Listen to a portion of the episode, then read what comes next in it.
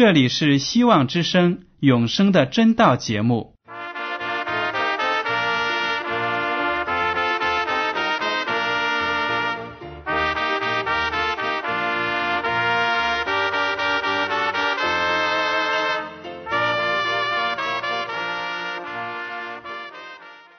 亲爱的听众朋友们，你们好，我是艾德，很高兴今天能和你们在永生的真道这个栏目中见面。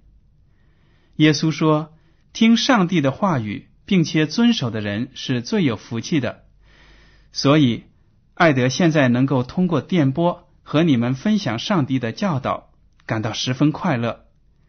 我也希望众位弟兄姐妹。还有那些正在寻求真道的朋友们，也能够珍惜这段时光。大家不妨在手边准备好纸和笔，将今天讲到的要点和经文章节做些记录，以便过后自己再亲自查考圣经。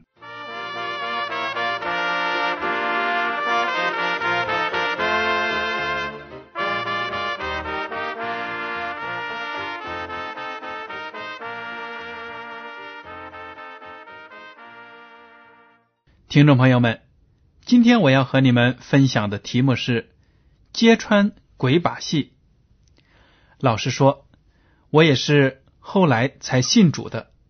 小的时候呢，家庭里没有基督徒。那个时候呢，我很喜欢读小说，特别是读一些鬼故事。不知道你有没有同感？当你读鬼故事的时候呢，往往是。胆战心惊，但同时呢，又是爱不释手。好像我们的好奇心呢，就是这样子，对鬼呀、神呢，有一种特别的神秘感。所以，这种好奇心呢，在我幼小的时候，就促使我思考，鬼到底是什么样的东西？因为没有认识主，也没有读过圣经，所以呢。就以为鬼呢，就是人死了之后，他的灵魂离开身体，在这个世界上飘来飘去。这样的观念呢，持续了好多年。后来，当我认识了主，加入了教会，又认真的学习圣经，才发现原来那样的理解是完全错误的。今天呢，我们就来看一下这个鬼。到底是什么样的东西？大家在读新约圣经的时候，在读那些福音书的时候呢，都会看到里面有讲到耶稣基督从人的身上呢赶出一些污鬼来，说的是呢有一些鬼附在人的身上加害人。这些故事呢非常的有意思，我们今天呢就来看几个。然后呢，就可以从中明白鬼到底是什么东西，是不是就像大多数人认为的那样，是人死了之后灵魂在这个世界上游荡呢？好，我们来看第一个故事，《路加福音》第八章二十六到三十九节。好，我先来读一下第二十六节，他们到了。格拉森人的地方，就是加利利的对面。耶稣上了岸，就有城里一个被鬼附着的人迎面而来。这个人许久不穿衣服，不住房子，只住在坟茔里。他见了耶稣，就伏伏在他面前，大声喊叫，说：“至高上帝的儿子耶稣，我与你有什么相干？求你不要。”叫我受苦。好，我们在这里停一下。这里就讲到呢，耶稣基督和他的门徒们坐着船跨过了加利利海，来到了对面的格拉森人住的地方。有的圣经在这里说呢，这个地方叫加大拉。他们一上岸呢，就一个人冲着他们来了。这个人呢？是被鬼附体的，他被鬼附有什么样的表现呢？不穿衣服，赤身露体，也不住房子，住在坟堆里、坟茔里。哎呦，这幅景象真的是很恐怖。而且这个人呢，一看到耶稣，就跪拜在他的面前，大声的喊叫：“至高上帝的儿子耶稣，我与你有什么相干？求你不要叫我受苦。”这就很奇怪了。为什么这个人一看到耶稣就跪在那里，说他是至高上帝的儿子呢？甚至有很多清醒的人，那些有高知识的人，法利赛人呐、文士啊。官长啊，他们都不认识耶稣是上帝的儿子，而这个被鬼附体的人反而趴在耶稣的面前跪拜他，说他是上帝的儿子，而且他知道耶稣来到呢会让他受苦。当然呢，从这一点我们可以看得出，这个人所发出的声音不是他自己的思维所能控制的。而是附在他身上的那个乌鬼发出的声音。我们来读一下《路加福音》第八章第二十九节，接着读这个故事。是因耶稣曾吩咐乌鬼从那人身上出来。原来这鬼屡次抓住他，他常被人看守，又被铁链和脚镣捆锁，他竟把锁链挣断，被鬼。赶到旷野去。这里就提到呢，耶稣基督就吩咐那个乌鬼从这个人身上出来，离开这个人。原来呢，这个人呢常常被乌鬼所欺负，欺负到什么样的程度呢？他自己精神失常，因为他被鬼附的时候就有发作。而且呢，非常的疯狂，所以呢，别的人要用铁链和脚镣来捆锁他。但是呢，这个被鬼附体的人竟然有超人的力量，把那个铁链给挣断，跑到了旷野里去。耶稣基督呢，就这样子命令这个乌鬼从那人身上出来。第三十节，耶稣问他说：“你名叫什么？”他说。我名叫群，这是因为附着他的鬼多，说明呢，这一个人的身上不知附了一个鬼，而且有很多的乌鬼。三十一节，鬼就央求耶稣不要吩咐他们到无底坑里去，那里有一大群猪在山上吃食，鬼央求耶稣准他们进入猪里去，耶稣准了他们。鬼就从那人出来，进入猪里去。于是那群猪闯下山崖，投在湖里淹死了。放猪的看见这事就逃跑了，去告诉城里和乡下的人。这里就提到呢，耶稣基督斥责那些乌鬼，从那个可怜的人身上出来，离开他。但是这些鬼说：“我们离开了这个人呢，没有地方可去了。”求你不要让我们到无底坑里被毁灭，这就很奇怪了。为什么这些鬼会怕耶稣基督呢？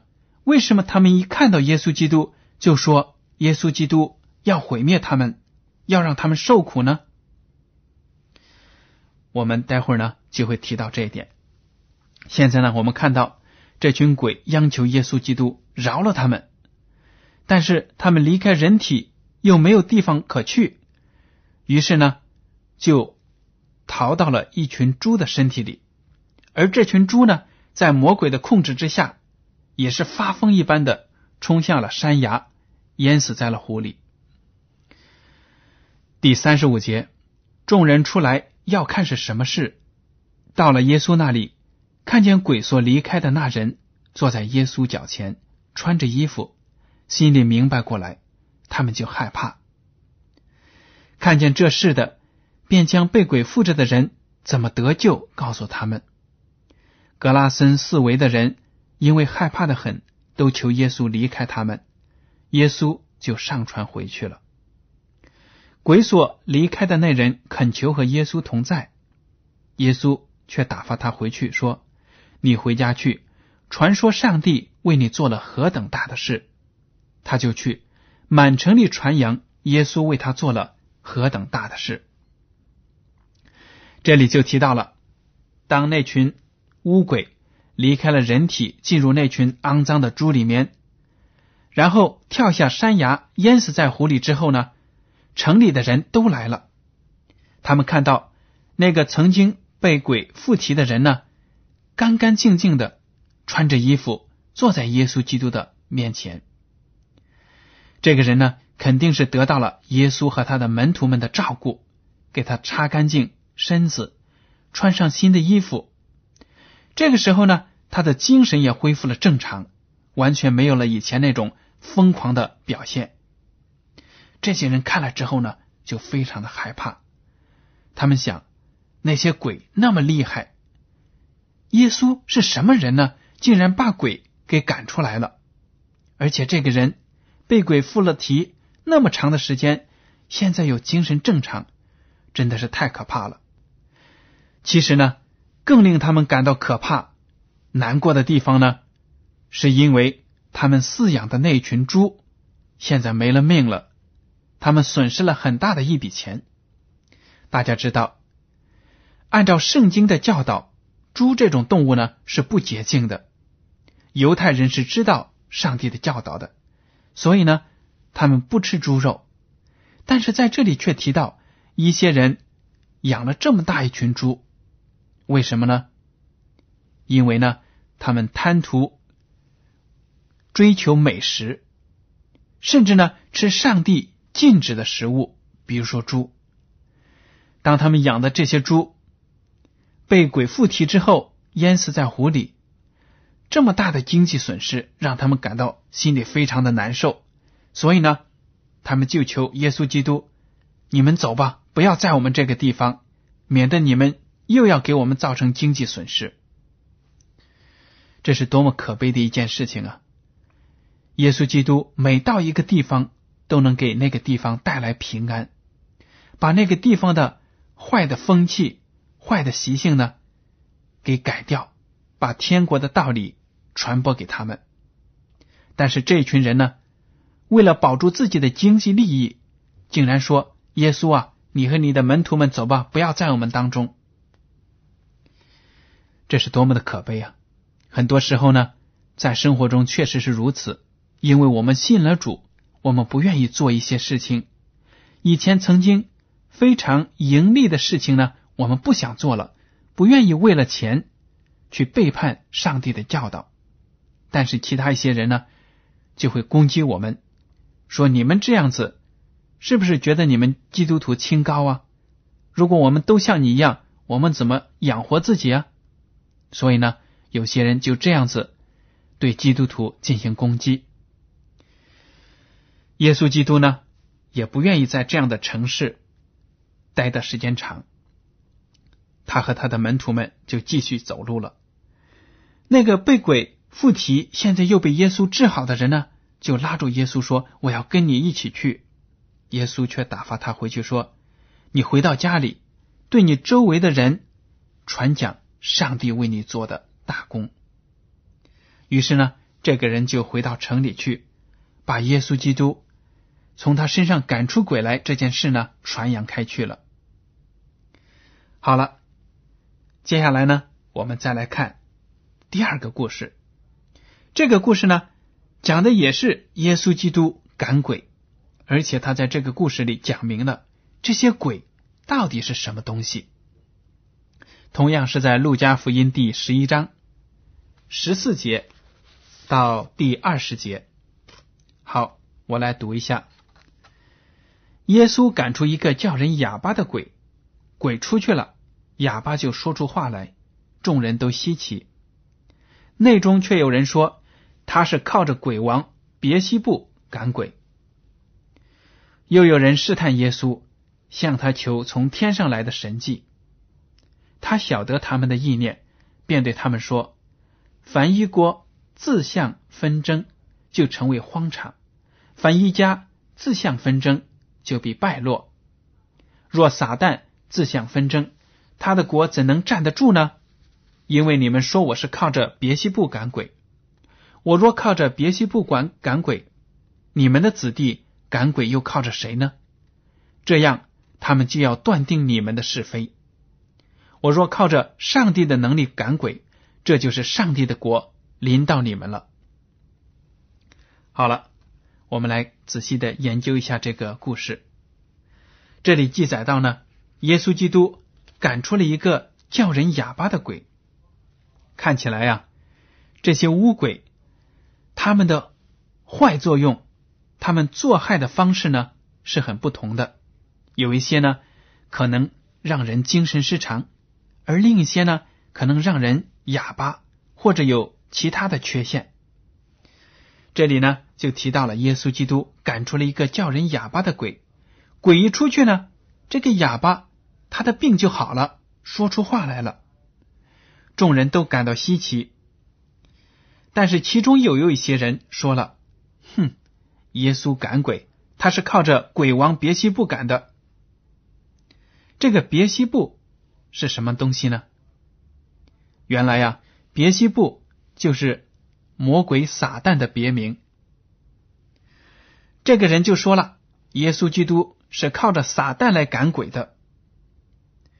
当耶稣听到他这句话之后呢？”就反问他了，说：一个国家如果内部发生了战争，也就是我们在历史上经常看到的内战，那么这个国家呢就会变成荒场。这句话是真实的，在历史上，在我们中国的历史上也有很多的内战。当一些政治集团互相打仗的时候呢，遭殃的就是老百姓。国土呢就会荒凉，所以耶稣基督说，一个国家如果内部有了战争，那么这个国家呢就会荒凉；一个家庭如果内部有了纠纷，夫妻打架呀，或者父母和子女不和呀，那么这个家呢就会败落。耶稣基督说的这些话呢，我们大家都是很熟悉、能够明白的。耶稣接着说了。如果撒旦自相纷争，他的国怎么能够站得住呢？也就是说，我如果靠着撒旦赶他的鬼，从这里说明呢这些巫鬼和撒旦是一起的、一伙的。如果靠着撒旦把鬼赶出去，那么你们的子弟、你们的人赶鬼的时候靠的是什么呢？原来呀，这些法利赛人。和祭司们也会做一些赶鬼的工作。当然了，他们不管怎么样，还是为上帝做工的。尽管他们在很多形式上呢都背离了上帝的教导，但是他们在某些时候呢也能够靠着上帝的能力把那些鬼赶出去。当耶稣基督来到这个世界上传道的时候呢，他赶出的鬼比谁？赶出的都多，而且呢，它的功能威力更加的大，它的大能呢显现在所有人的面前，很多人呢都赶到耶稣的面前去听他讲道，让他医治身上的疾病。法利赛人和官长呢就非常的嫉妒，所以这些人就讽刺说：“哼，不要信他，他是靠魔鬼撒旦来赶鬼。”耶稣就用一连串的反问来告诉他：撒旦和这些鬼是一伙的，怎么能够靠着撒旦去赶鬼呢？不可能的。耶稣基督最后说了：“我是靠着上帝的能力来赶鬼，这就是上帝的国临到你们了。你们是有福气的，能够听到上帝天国的道理，能够看到基督的大能，但是你们却不明白。”这是一件多么令人难过的事情！当耶稣的大能显现在我们生活当中的时候，如果我们不能够看到他的大能，不能够去追求他，我们就错失了很多宝贵的福气。您说对吗？这个故事呢，也就告诉我们，那些被鬼缠身的巫鬼呢，并不是什么死人的灵魂飘来飘去，而是呢撒旦的那些天使们。因为撒旦和他的天使们在背叛了上帝之后呢，被逐出天庭，来到这个地球上。不要忘了，他们是大能的天使，所以呢，他们就用自己各种各样的手段呢，来加害人，让人呢在这个世界上受苦，而且呢，灵命也没有得到释放。撒旦和他的天使们知道，终究有一天，上帝要毁灭他们。把他们投在无底坑中，让他们永远的灭亡。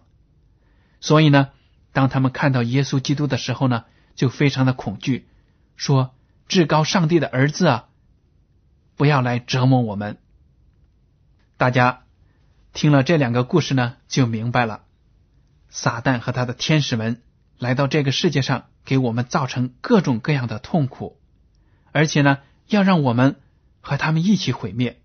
耶稣基督呢，来到这个世界上，就是为了拯救我们。接下来，我们再来看第三个故事，同样也是在路加福音第十三章十到十七节。我来读一下：安息日，耶稣在会堂里教训人，有一个女人被鬼附着，病了十八年，腰弯的一点直不起来。耶稣看见，便叫过她来。对她说：“女人，你脱离这病了。”于是用两只手按着他，他立刻直起腰来，就归荣耀与上帝。管会堂的因为耶稣在安息日治病，就气愤愤的对众人说：“有六日应当做工，那六日之内可以来求医，在安息日却不可。”主说：“假冒伪善的人呢？难道你们个人在安息日不解开草上的牛？”前去引吗？况且这女人本是亚伯拉罕的后裔，被撒旦捆绑了这十八年，不当在安息日解开他的绑吗？耶稣说这话，他的敌人都惭愧了。众人因他所行一切荣耀的事，就都欢喜了。这个故事呢，讲了安息日，耶稣基督在会堂里传讲天国的福音，他看到一个妇人呢，腰直不起来。十八年腰都不能直，大家想一想，这种病多么让人痛苦啊！整整十八年驼着背，但是耶稣基督一眼就看得出来，这个病呢，是因为有撒旦魔鬼附在他的身上造成的。可见呢，这个巫鬼呢，他被撒旦派来害这个妇人，就是让他腰直不起来，使他呢。不能够有健康的身体，从而呢就不能够快快乐乐的敬拜上帝。你看撒旦和他的魔鬼是多么的心狠手辣。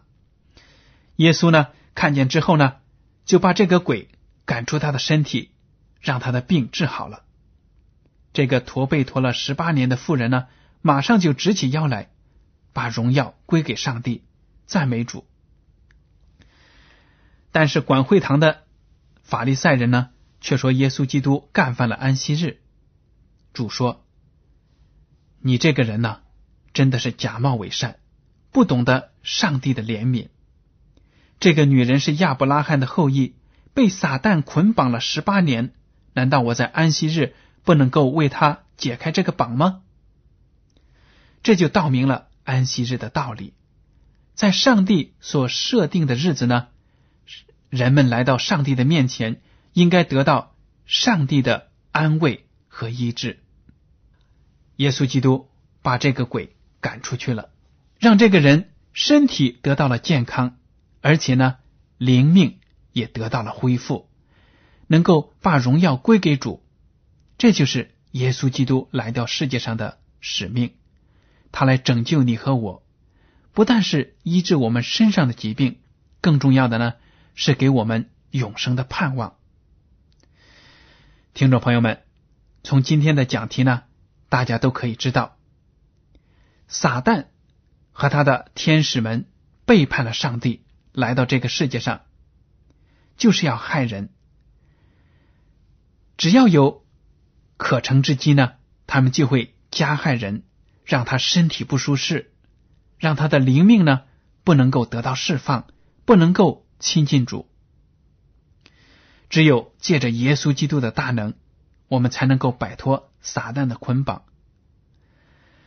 当然了，大家也要注意，就是在生活中有很多的人有不同的疾病呢，我们不能说这个人一定是被鬼附体了。这样的话呢，很可能会伤了人的心，因为很多情况下呢，因为我们的罪过。因为这个世界的罪恶呢，人可能因为各种各样的原因得到身体的不舒适，精神上有压抑，所以呢，我们不能够轻易的就说你身上有鬼。但是我们也要看到，我们这样的痛苦、疾病和压抑，归根结底呢，都是撒旦和他的那些追随他的魔鬼们造成的。我们只有靠着耶稣基督才能够得救，只有靠着耶稣基督才能够使我们身上的捆绑呢得到解开。所以，如果听众朋友们还没有认识主，没有认识到上帝为你准备的美好的永生，那么艾德就鼓励您呢，能够抓紧时间来认识耶稣基督，让他医治你身上的疾病，而且呢。给你属灵的生命。最后呢，我想跟大家分享一点，圣经说的很清楚，人死了之后呢是没有灵魂的。传道书第九章五到六节这样说：活着的人知道必死，死了的人毫无所知，也不再得赏赐。他们的名无人纪念，他们的爱、他们的恨、他们的嫉妒，早都消灭了。在日光之下所行的一切事上，他们永不再有份了。这里呢讲的清清楚楚，一个人死了之后呢，就没有了意识，没有了身体，根本就没有灵魂飞来飞去。他们对这个世界的感情呢，全都消失了。记得我刚开头的时候讲到呢，小的时候我没有信主，我喜欢看那些鬼故事啊，《聊斋志异》啊。好像觉得那样的鬼故事挺浪漫的，有的时候呢，好像还有鬼和人在谈恋爱。但是现在看来呢，那些都是撒旦魔鬼的鬼把戏。今天呢，我们就要靠着圣经的真理来揭穿撒旦的鬼把戏。好了，今天的永生的真道节目到此就结束了。您如果对今天的讲题有什么想法，可以写信给我。我的通讯地址是香港九龙中央邮政总局信箱七零九八二号，请署名给艾德。如果您在来信中要求得到免费的圣经、节目时间表或者其他的灵修读物呢，我们都会满足您的要求。好了，我们下次再见。